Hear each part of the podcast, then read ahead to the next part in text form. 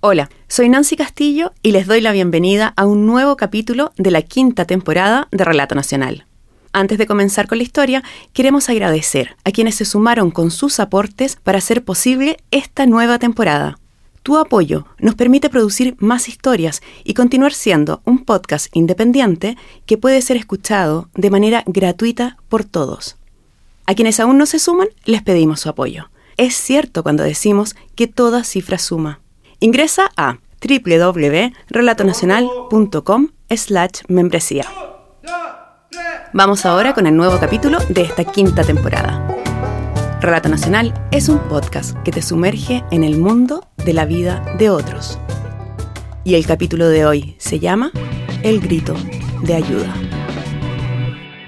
Vivir con pena no es vivir triste, en mi caso. Siento que el duelo es individual, muy personal. Y paso por muchos procesos, pero yo te diría que yo vivo con pena. Que capaz que no, se manifiesta llorando en la esquina, pero, pero yo creo que es algo que me quedo para, para siempre. Ella es Inés. Cuando era niña, su familia se mudó desde Uruguay a Chile con sus padres y sus cinco hermanos aprendieron a funcionar entre ellos de manera unida. Estamos configurados como un equipo, nos tenemos a nosotros y cuando pasa algo, eh, todos saltan al tiro y en bloque. Y rápidamente se organiza, rápidamente cada uno toma un rol, porque en el fondo sí tuvimos que crecer desde que somos chicos.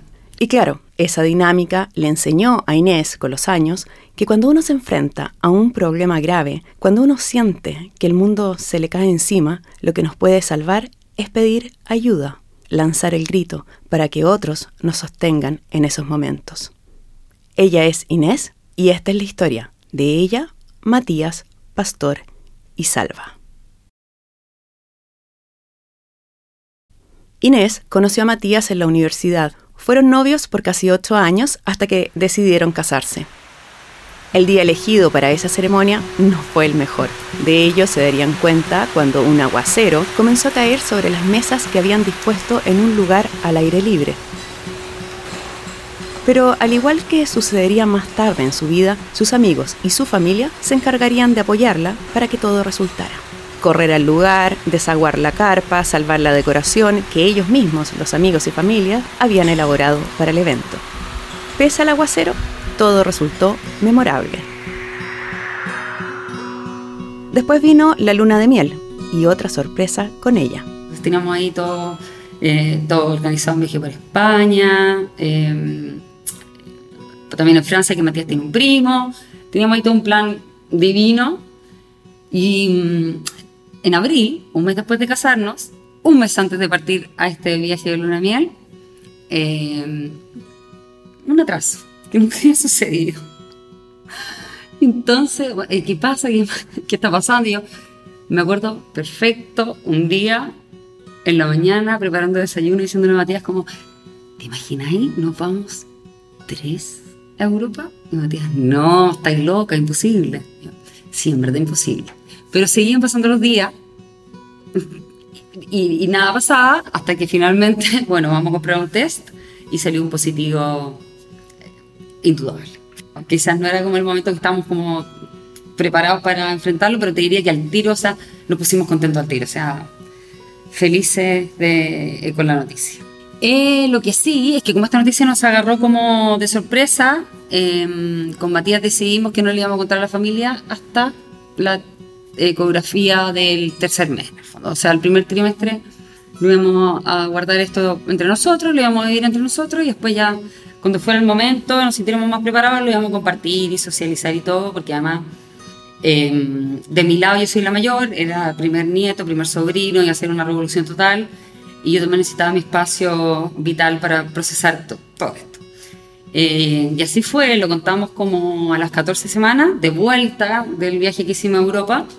Eh, citamos a toda mi familia, estábamos viendo las fotos de Europa, qué sé yo, de la todo muy lindo y al final, la última foto era una coreografía de Y ahí todo, eh, nadie lo puede creer, muy contentos todos, me acuerdo perfecto.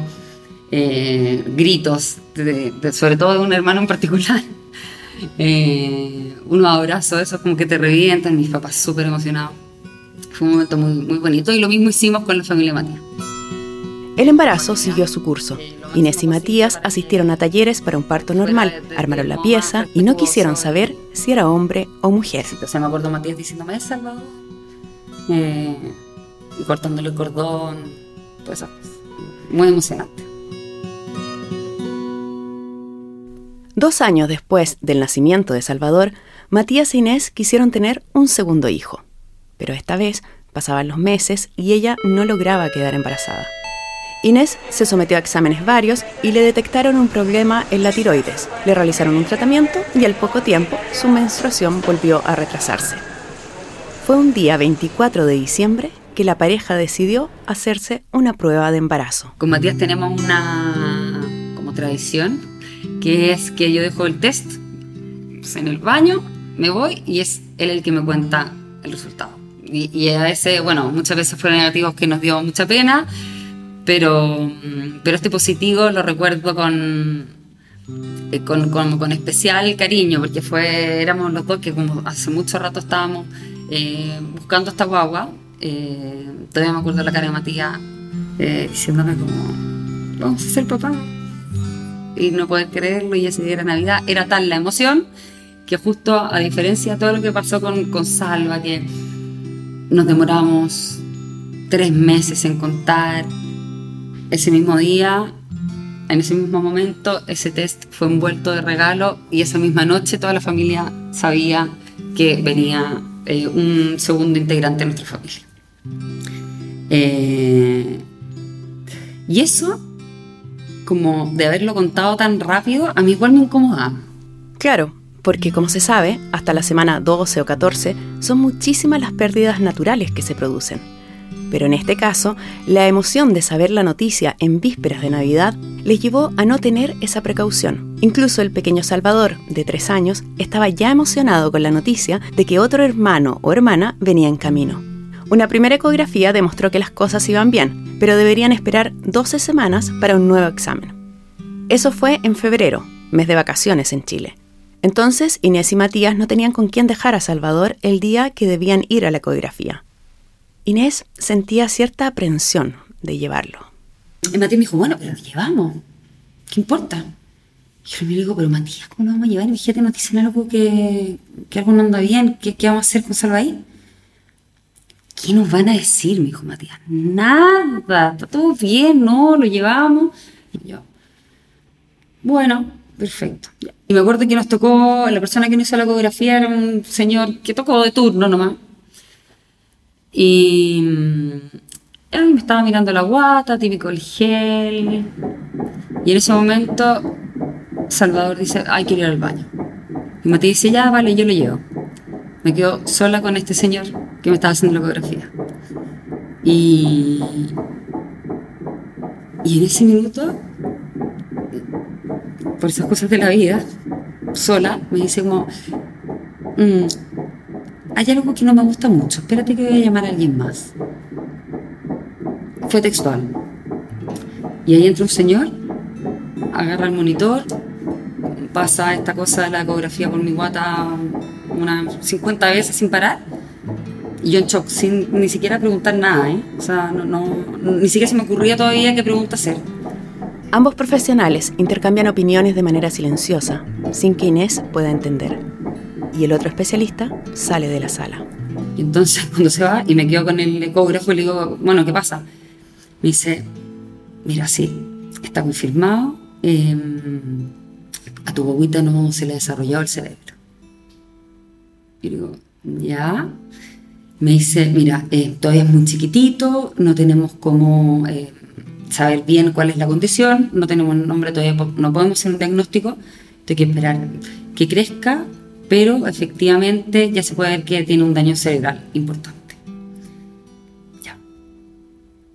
En ese minuto lo primero que me acordé fue, Matías, ¿qué pasa si algo se le En ese minuto entra a la sala Matías con Salvador. Inés seguía en shock y le pide al ecografista que le explique a su esposo lo que pasaba. Lo único que recuerdo es que por suerte estuvo salva. Al final fue bueno que hubiese estado, porque fue lo único que nos tiró para arriba, porque teníamos que seguir ahí por él. O sea, siento que me puedo parar de esa camilla solo porque estaba salva. Que me hacía cariño en la guata y me daba besos en la guata para su hermano o hermana. Y a diferencia de Salvador en ese mismo minuto, creo que de las pocas cosas también que preguntamos, que me lo preguntó Matías, fue, queremos saber qué es, quién es, porque si a llamar pastor o pastora, fuera hombre o fuera mujer, también queríamos que fuera sorpresa, pero ante esta eventualidad ya queríamos saber de, quién se trataba. Y nos dijo, mira, es muy chiquitito, pero parece que es pastor. ¿Pastor?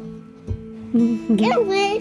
¿Fue pastor? Al llegar a casa le pidieron a la cuidadora de Salvador que lo llevara a jugar al parque. Ya solos, Matías e Inés rompieron en llanto. Y a la familia, a la que le habían contado del embarazo antes de esa ecografía de las 14 semanas, la comenzaron a llamar, a los padres de ambos, a sus hermanos.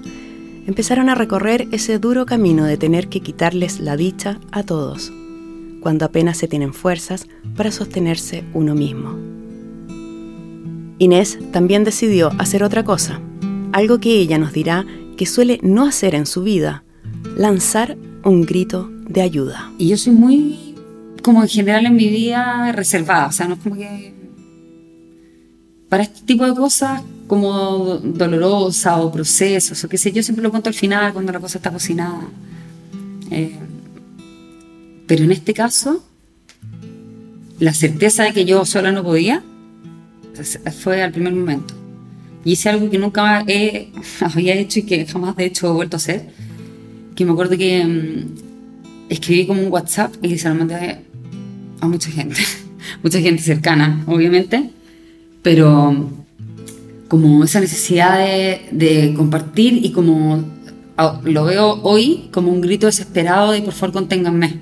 Como mándame un mensaje, tírame un abrazo, mándame un beso, lo que fuere que sea, pero necesito que nos soporten, porque además en ese minuto eh, no es algo que me está pasando a mí. A Matías, que es mi apoyo y mi soporte, también le está pasando lo mismo que a mí. Entonces estábamos los dos heridos em, tratando. Entonces, ¿cómo nos levantamos? Entonces tenías que pedirle al resto que te levanten. Y así fue como comenzó a llegar el apoyo. Una amiga psicóloga la acompañó a caminar y sentadas en una cuneta, en el borde de una vereda, lloraron abrazadas los vecinos se preocupaban de invitar al pequeño Salvador para que Inés pudiera dormir hasta tarde o para simplemente tener el espacio para llorar tranquila. Otra persona le recomendó el nombre de una terapeuta especializada en este tipo de casos. Esos casos donde la ilusión del nacimiento, del momento del parto, simplemente no está, pues el futuro es solo incertidumbre. Entre las muchas personas que habían recibido el WhatsApp de Inés, hubo una respuesta que les marcó el camino un ex profesor universitario les recomendó el nombre de un doctor especializado en embarazos complejos. Para ese momento, Inés y Matías no tenían un diagnóstico definitivo. Si bien en una segunda visita médica les dijeron que se trataba de una malformación del sistema nervioso central donde no se presenta desarrollo cerebral, esta condición podía presentar diferentes niveles, y de esos niveles dependía cuánto tiempo podría vivir Pastor. Pero para tener mayor claridad, el médico les dijo que tenían que esperar un par de semanas más. Además, con trato muy frío e insensible, les dibujó un escenario abrumador respecto de cómo sería la vida de ellos y de Pastor en caso de que él lograra nacer. Que prácticamente iba a tener que montar una clínica en la casa, eh, que iba a tener que botar paredes, que, o sea, me acuerdo haber salido de ahí con Matías, mirarme y ahí sí sentí una angustia muy potente, como dijimos, no, por acá no. Él, él lo dijo, yo también quiero pensar, y en este ejercicio de empatía, como para darnos como también realidad de las cosas y efectivamente advertirnos de ciertas cosas que eh, podrían haber sucedido. Pero, pero para nosotros fue muy brutal eso. creo que es de los momentos más devastadores de, de todo. Inés no quería ver un doctor más cuando llega el dato del amigo. Yo tengo un amigo que es doctor eh, yo creo que si él lo recibe, eh, ¿por qué no van a ver? Y, y ahí Matías me dice, ah, los puede recibir mañana. Esto, eh, toda esta historia pasó en un lapso cortito de día. Eh, los puede recibir mañana. Y yo, miro a Matías le dije, Matías, yo no quiero más doctores, chao. O sea, no vamos a sacar nada. Está claro que tiene un daño. No quiero que me lo vuelvan a decir. No quiero volver a escucharlo. Ya lo sé. Ya lo sé. No quiero que me lo diga ahora otro doctor, un tercer doctor. Esperemos lo que nos dijeron, que teníamos que esperar un par de semanas para volver a hacer una ecografía, que la bobita estuviera más grande y tener más certezas, pero no quiero ir porque sí. Y Matías me insistió un poco, pero ¿sabéis qué? En ese momento yo vi que para Matías era importante. Como... Y, más que todo yo decidí ir a ese doctor solo para él. Porque en verdad yo no quería. o sea, si, me preguntaba a mí, yo me, me quedaba llorando todo el día en la casa y, punto final, no quería volver a escuchar esto. Y, y fuimos a ese doctor y ese doctor fue lo máximo. Y ese doctor nos cambió la vida. Con Inés el diagnóstico venía hecho, eh, yo no cambié el diagnóstico. Yo no le di ningún tratamiento especial para que tratar de cambiar el curso de la enfermedad. O sea, todas las acciones médicas propiamente tal, eh, técnicas, ¿no? no hice nada. ¿Te fijas? Entonces, ¿qué haces tú como médico ahí? Nada, tú te tienes que poner el zapato a los pacientes, tienes que acogerla, tienes que guiarla, tienes que acompañarla. Él es el doctor Sebastián. Uno sabe que las pacientes que tienen un hijo con una malformación que, que es grave eh, vienen muchas veces maltratadas por el sistema, porque eh, eh, muchas veces las ven médicos que no están acostumbrados a ver esto y, claro, eh, no siempre las, acogen de la manera que ellas necesitan ser acogidas. Y la experiencia de ver muchos casos a uno le enseña. Y esa experiencia le llevó a hacer gestos que para una embarazada sin riesgos podrían hasta ser olvidados pero para Matías e Inés sonaban completamente distintos. Y cuando nos recibe, antes de empezar la ecografía, dice, vamos a ver este campeón. Esas fueron sus primeras palabras. Y entonces ya saber que estaba con alguien que de alguna manera se refería a, él con cariño y nos miraba con, con mucha humanidad, fue este es el lugar. Aquí vamos a poder vivir lo mejor posible eh, lo que nos toca y aprovecharlo eh, al máximo. La humanidad de ese doctor también se expresó en gestos como... Hice la ecografía y después pasamos a su oficina y nos explicó con dibujos eh, el diagnóstico, pero más que sus dibujos, que también recuerdo ya eran un clásico de cada sesión, me acuerdo de haber llorado los tres juntos. Y él, que es una persona imponente de alto, con una voz profunda y todo, eh, quebrado, fue... Es como que si hubiese sido su tío, nuestro tío, nuestro hermano, nuestro familiar, o sea, era como estar con un familiar al frente, y eso que en verdad antes no teníamos ningún vínculo previo.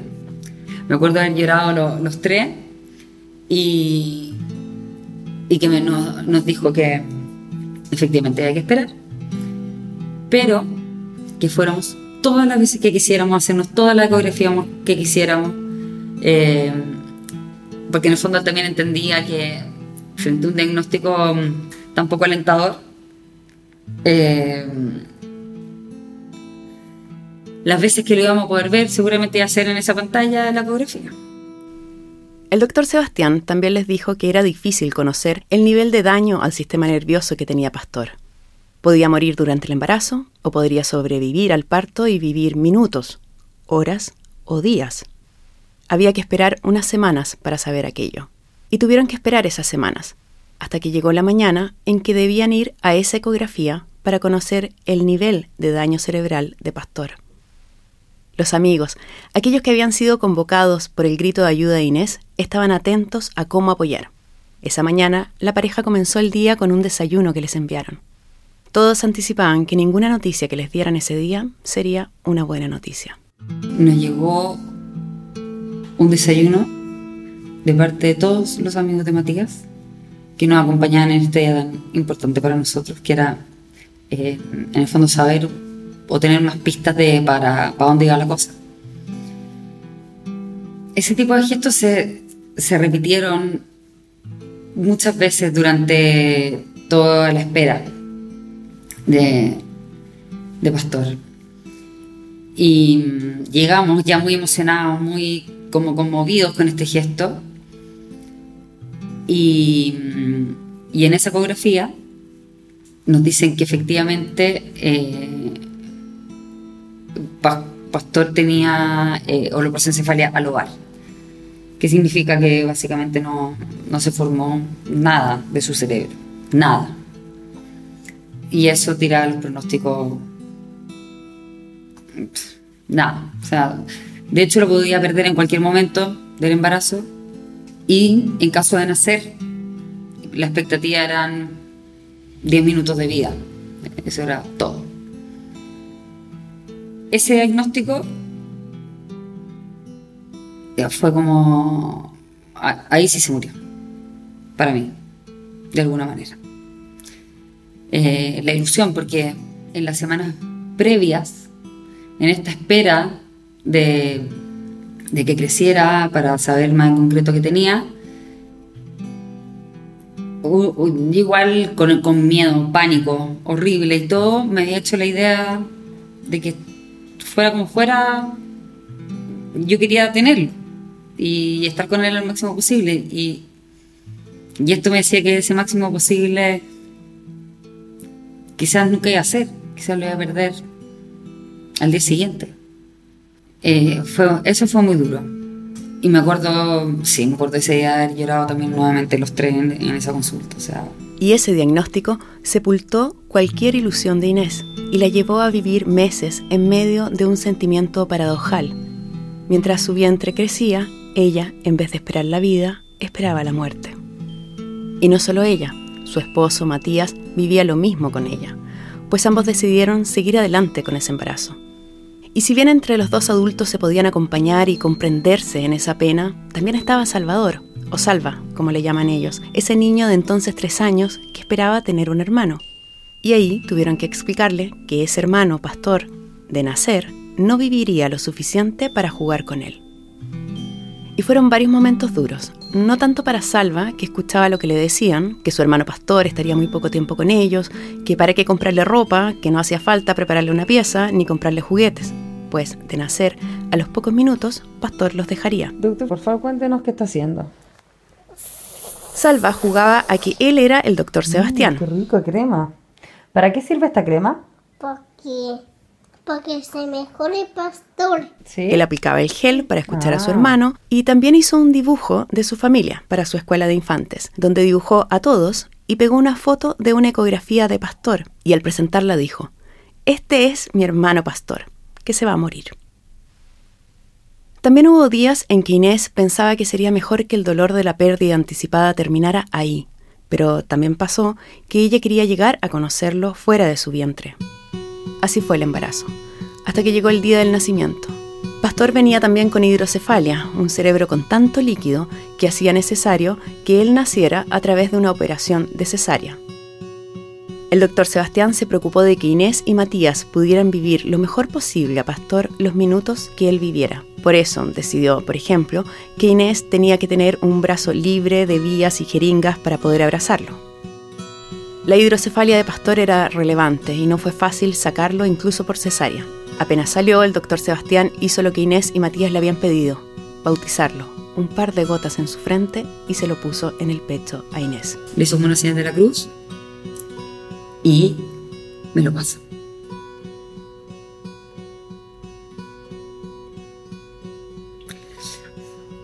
Y.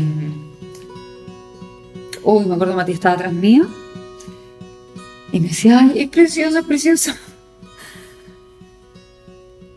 Y yo con la posición apenas lo voy a ver. Eso no me acuerdo cómo darle muchos besos, muchos besos, muchos besos. Y. y mirarle sus manitos, porque su cuerpito era perfecto.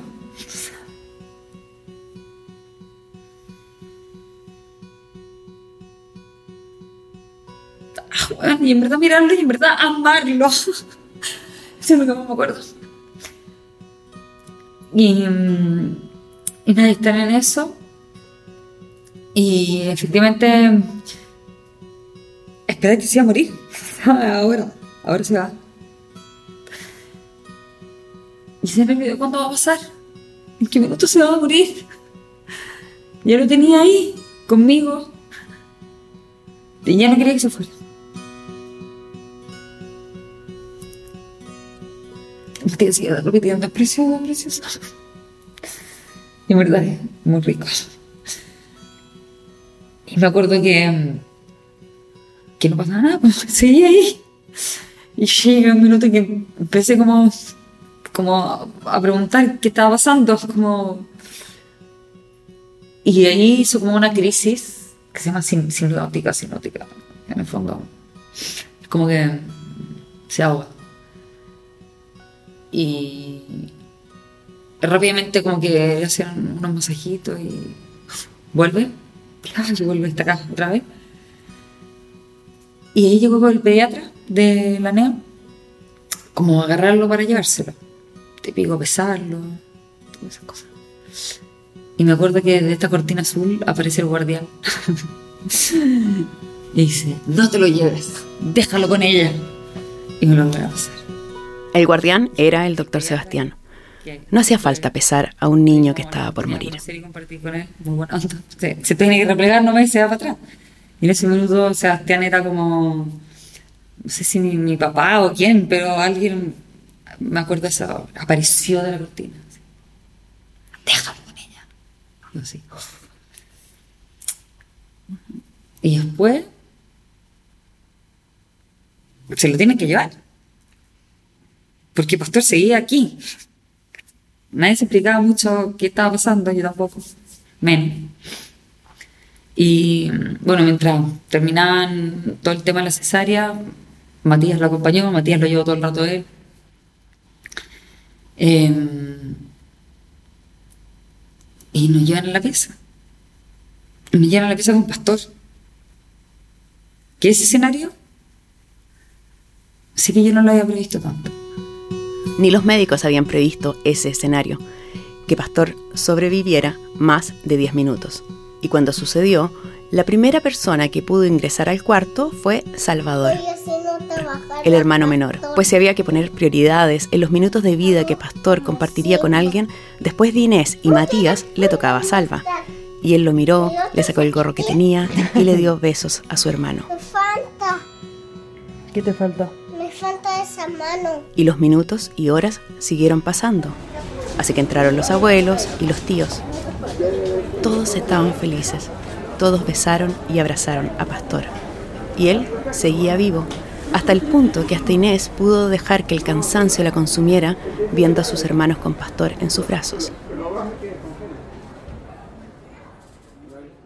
En esas horas extras que Pastor vivió, el doctor Sebastián también quiso tener un minuto con ese bebé. Yo estaba durmiendo, eran las 9 de la mañana, estaba durmiendo con, con Pastor encima. Y entró el doctor y yo como que al tiro me, me incorporo, como, no sé, me, te, te examinan y ven la herida y que esté todo bien y qué sé yo. Y dice, no, no, sigue durmiendo, sigue durmiendo. Ella dice como, pero ¿me prestáis a Pastor un ratito?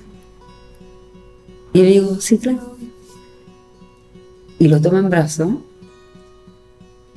toma en brazos con todo cariño. Y como que se lo lleva y yo la verdad seguí descansando un rato más. Y tiene que haber vuelto a la media hora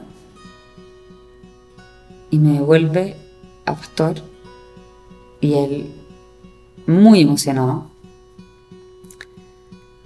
y me dice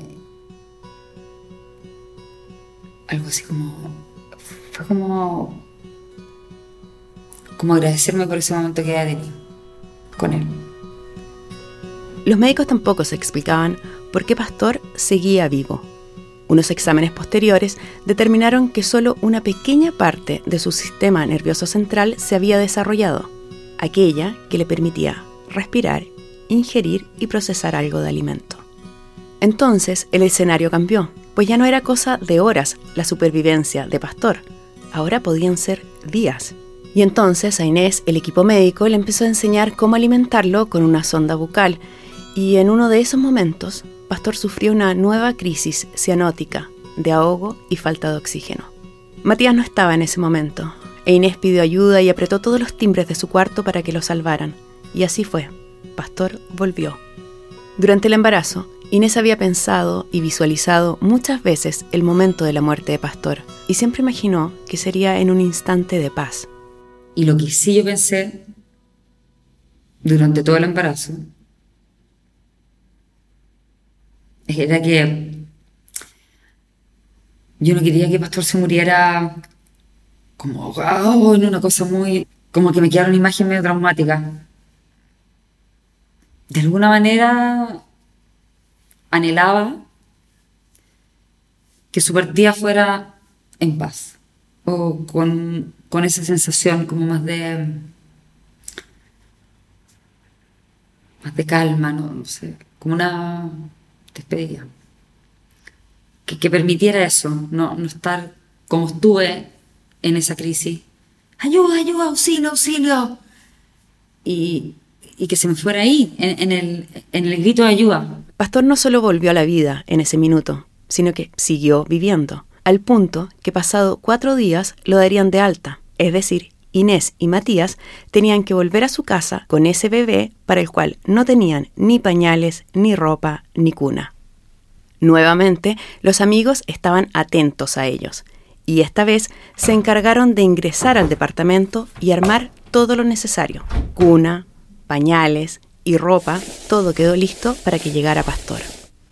Inés y Matías, por su parte, se preocuparon de que los profesionales médicos les enseñaran cómo atender a Pastor, cómo alimentarlo con esa sonda, cómo drenar el líquido de su cabeza, cómo tomar o mudarlo con el peso de su cabeza. La muerte, en todo caso, seguía rondando sobre ellos. E Inés temía que ese momento se produjera en casa, donde ella ya no podría llamar, a través de timbres por el apoyo médico para superar una de las crisis de Pastor, como las que ella ya había experimentado. Pero Pastor seguía dando sorpresas, y de la sonda pasó a tomar leche desde una mamadera o botella.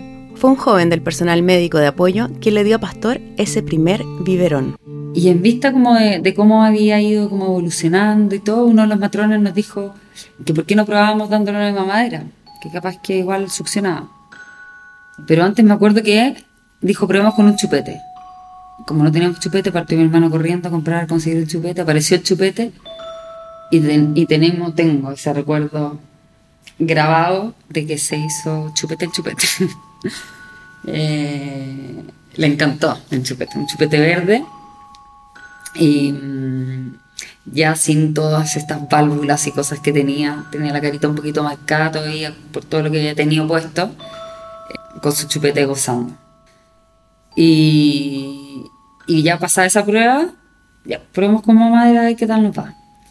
Y yo estaba en toda esta dinámica de querer aprender y que todo lo hacía yo para poder después em, el manejo en la casa y qué sé yo. Pero por esas cosas de la vida, esa vez, para esa mamadera, no se la quise dar yo. Preferí y elegí como instintivamente tenerlo yo en brazo, pero que el matrón que le fuera el que le diera la madera. Y se la tomó completa, completa, Y la estuve ver y de repente se empieza a poner azul otra vez. Y yo le digo a Matías, me dio broma, le digo, che, se pone celeste. ¿eh?". Efectivamente, este color fue acentuándose y se, estábamos ahí en la neo, o sea, estaba lleno de gente alrededor, profesionales, que no, había que gritar como desde la pieza y ni tocar timbres ni, ni nada. Y mm, se acerca el matrón con mucha calma, lo toma él en brazo, le hace los mismos masajes y movimientos que yo había visto que le habían hecho cuando había tenido la crisis en la, en la pieza, pero ya no estaba respondiendo tanto. Eh, entonces lo pasan otra vez a la cunita en la que estaba y, y prueban otro tipo de, de masaje y cosas así, pero la situación todavía no, no, no mejoraba, o sea, no estaba este respiro de, ah, qué alivio, todavía no llegaba.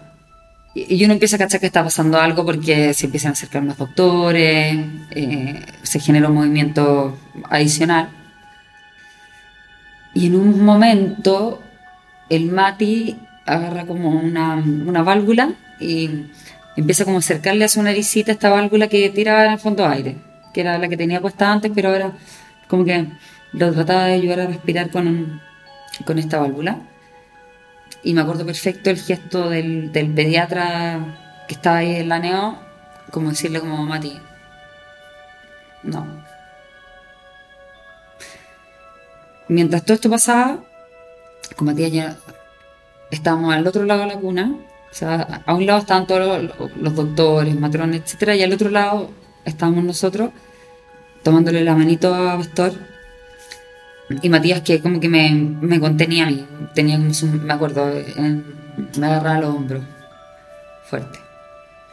Y ahí nosotros como mirando lo que estaba pasando, y en ese momento me acuerdo que me doy vuelta, miro a Matías, y le dije, Matías, yo estoy lista.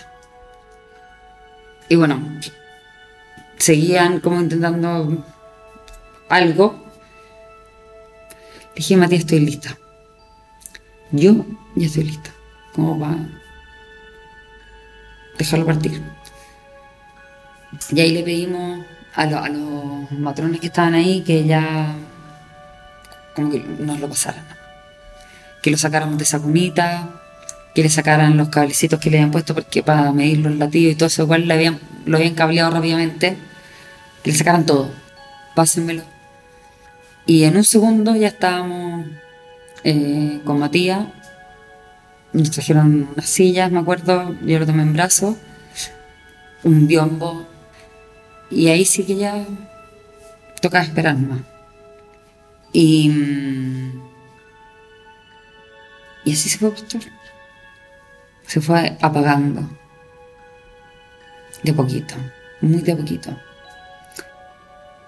Sin ningún tipo de ahogo o mm, espasmos, cosas así, para nada, todo lo contrario. Me acuerdo que yo lo tenía entero mojado, todo lo que le lloraba encima, porque aparte lo tenía pegado, lo único que hacía era darle besos y, y mojarlo con las lágrimas, porque era de no parar, de hablarle, decirle que lo quería mucho, que gracias por haber estado con nosotros. Y a poquito, y como a eso de las 8 de la noche, con un gesto que no podría escribir, nos dimos cuenta que, que Pastor ya no estaba aquí.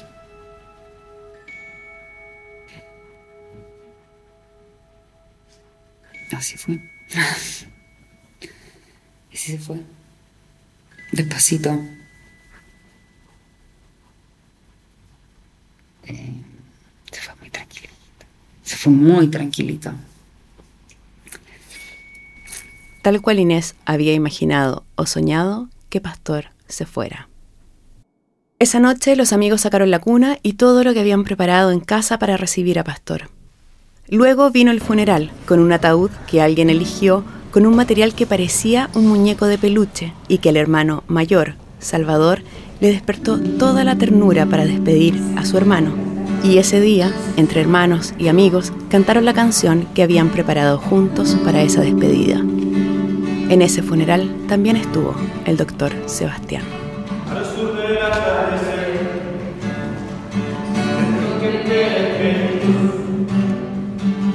Amen.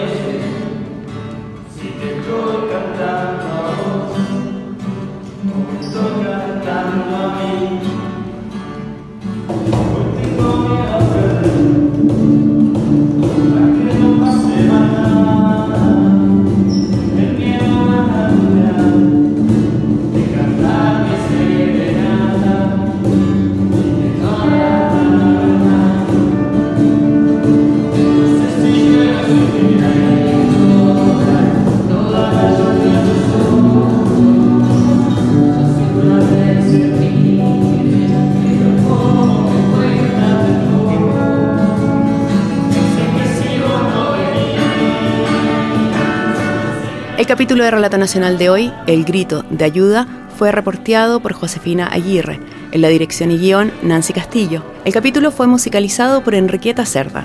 El montaje de audio fue realizado por Marcelo Cotton y la locución fue grabada en Neosonic.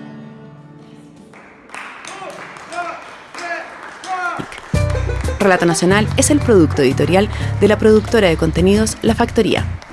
Recuerda apretar seguir en la plataforma donde nos escuches, así sabrás de los nuevos capítulos. Y si quieres que este podcast siga adelante, ingresa a www.relatonacional.com slash membresía y apóyanos con tu aporte.